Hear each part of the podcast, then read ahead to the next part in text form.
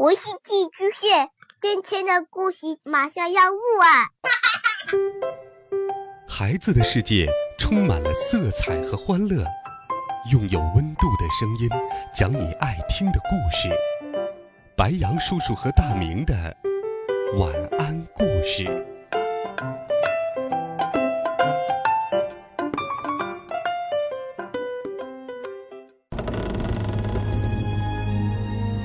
小朋友们、同学们，大家好，欢迎收听白羊叔叔讲故事。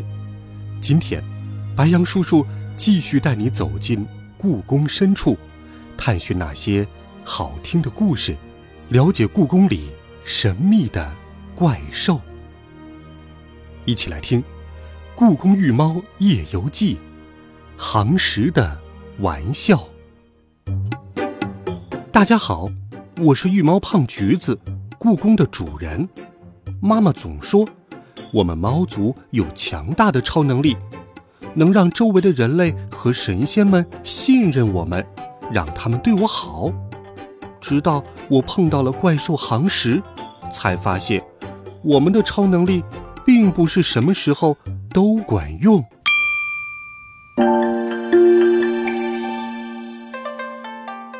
七月的一天，天很热。但我还是裹着厚厚的皮毛。每当这个时候，我就会特别羡慕人类，浑身上下只有头上顶着毛，多凉快呀！为了避暑，我躲到树荫里，一觉睡到了下午。等到睁开眼睛的时候，已经是黄昏了。宫殿的琉璃瓦上洒满了夕阳的金粉，漂亮的黄眼。饱饱的吃过一顿猫粮后，我朝着景祺阁走去。听说，清朝光绪皇帝最美丽的妃子珍妃，就曾经被慈禧太后囚禁在这里。白天，这里的游客总是特别多。景祺阁西侧与乾隆花园相通，东侧则有一座不小的太湖石假山。游客散去后。这座视野开阔的假山，就成了我的地盘。我已经和珍宝馆里的御猫们都打好了招呼，除了我妈，谁要敢不经允许就闯进我的地盘，那我一定会不客气。因为吃得多，我的块头要比一般的猫大一些，所以很少有别的猫愿意招惹我。天已经黑了。闻过几棵松树的树根后，我爬上了假山石。刚爬到山顶，就发现有一只怪兽在汉白玉石桥上睡得正香呢。它没察觉到我的接近，就那么打着呼噜，睡得像一滩烂泥。哼，这家伙连招呼都不打就闯到我的山上，还能睡得这么安心，胆子可真不小。我借着月光打量着眼前的怪兽，它的个头不大，乍一看像只猴子，但身后却背着大大的翅膀。为了让自己看得更清楚，我又往前走了几步。哦，它的脸和猴子有很大的不同，那就是它有一张尖尖的鸟嘴，头上还戴着一个金箍。它的手虽然和猴子差不多。脚却是鹰一样的爪子，真是个长相奇怪的家伙。我好奇地盯着它出神。夏夜的风吹过，一片叶子落到了怪兽脑门上，它突然睁开了圆圆的眼睛，那眼睛比我在珍宝馆里见过的蓝宝石还要闪亮。它一动不动，斜眼看着我问：“你是谁？打哪儿来的？”我哆嗦了一下，乖乖回答：“我是珍宝馆的御猫胖橘子，喵。”我把后半句“这里是我的地盘”咽了回去。他丝毫没把我放在眼里，眯起眼睛说：“哦，御猫嘛，我还以为是只黄鼠狼呢。”黄鼠狼，我的胡须翘了起来。因为毛的颜色是和黄鼠狼类似的橘黄色，我最讨厌别人把我当成黄鼠狼了。但是我咽了咽口水，什么都没说。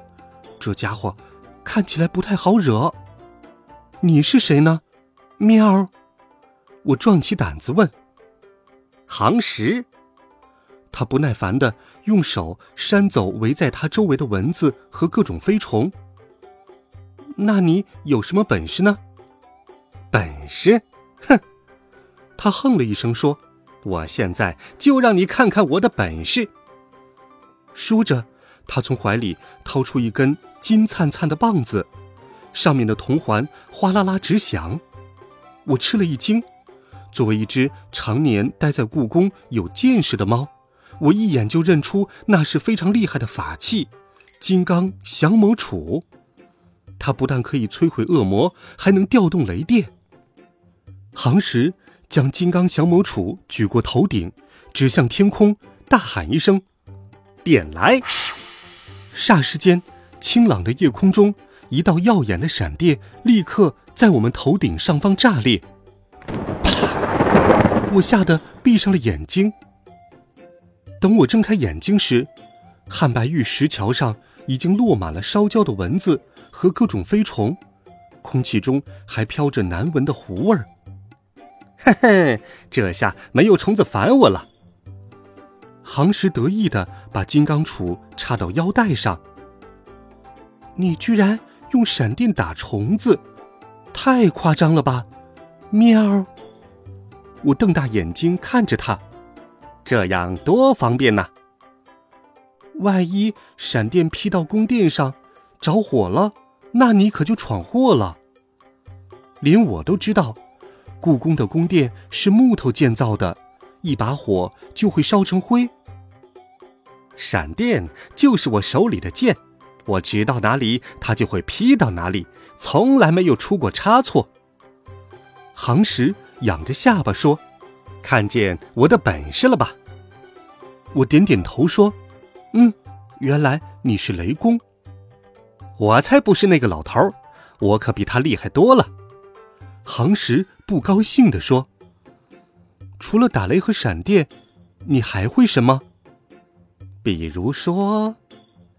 行时上下打量了我一下，轻轻吹了口气。我忽然感觉到尾巴尖儿有点热，紧接着就是火辣辣的疼。天哪，我的尾巴着火了！喵儿喵儿，救命啊！我尖叫一声，急得直打转，但无论我的爪子怎么挥舞，都够不到自己的尾巴。看见我这个样子，行时却在旁边哈哈大笑起来，哈哈哈哈哈哈哈！真是一只没有同情心的怪兽！我怨恨的想。快快帮帮我呀！喵。可能是看到我真的疼了，行时终于停住笑，伸出了一根手指，说了句：“灭。”一阵凉风吹过，我尾巴上的火苗忽的熄灭了，剩下的只有黑乎乎的尾巴尖儿和一股白烟。看到了吧，我还会震火。他说：“为了表演震火，你就烧我的尾巴。”我生气地说：“对不起，我只是想开个玩笑。”行时赶紧道歉：“我一点儿不觉得这有什么可笑。”喵！我气哼哼的扭头就走。喂，胖橘子，你不打算再看看我其他的本领了吗？行时叫住我：“不想。”我头也不回的说：“你要是再开什么玩笑，我可能就没命了。”哎，我真不想伤害你。刚才是我不对，让我变点什么来补偿你，怎么样？他一下子飞到我面前，挡住了我的路。不用了，谢谢。这不是玩笑，这是很危险的事，请你以后再也不要对别人做这样的事了。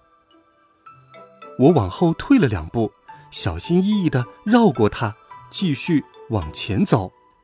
哎呀，对不起，我真的错了，请相信我，以后再也不这么做了。行时一脸真诚地说：“对了，你看这个怎么样？”行时话音未落，头顶就传来“砰”的一声，我飞快地躲到一块太湖石后面。等我抬头看时，一朵五彩绚烂的烟花正在蓝黑色的夜空中慢慢盛开。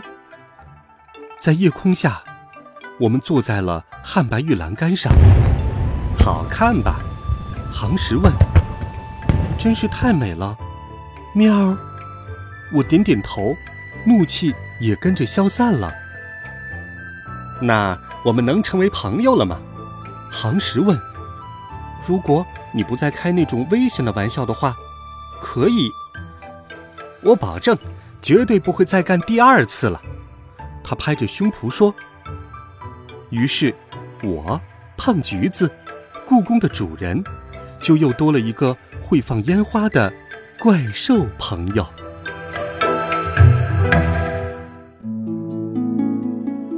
好了，孩子们，听过了故事，我们再一起了解一下神兽杭石。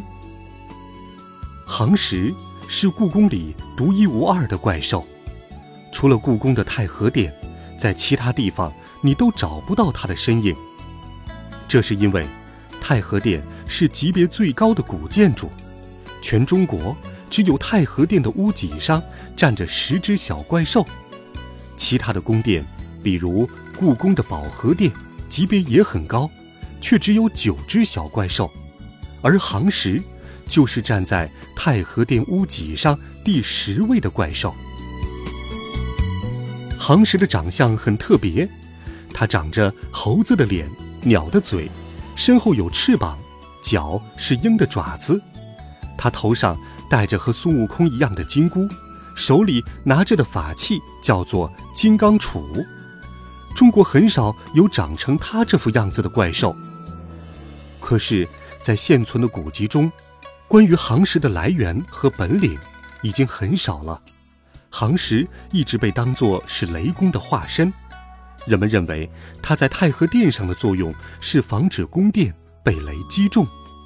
如果你想了解杭石的更多知识，不妨自己去找一找资料，和爸爸妈妈一起。查一查古籍，白杨叔叔相信你会有更多的收获。温暖讲述，为爱发声，孩子们，我们明天见，晚安，好梦。